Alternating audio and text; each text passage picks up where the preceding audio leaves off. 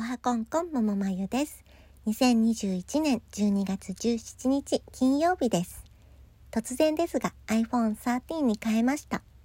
最新の iPhone にしようとは考えてなかったんですけど、機種変前に容量不足で苦しんだので、12には用意されていない 512GB っていう大容量に惹かれて、急遽13に決めちゃいました。色も桜ピンクでときめきますし、 Apple Store の店員さん曰く、ピンクが人気とのことです。男女ともに購入されているとか。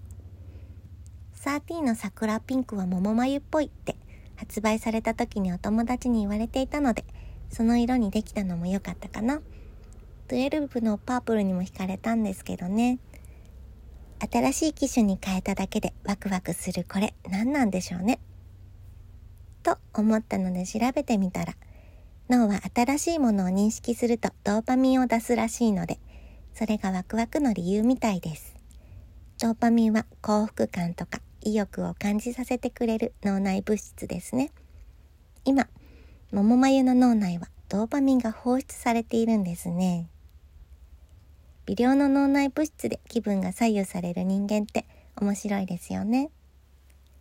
目の前に怒っている人がいたら、この人の脳内には今、アドレナリンとノルアドレナリンが放出されているんだな。っていう視点で見ると、相手の怒りに飲まれずに済みそうですね。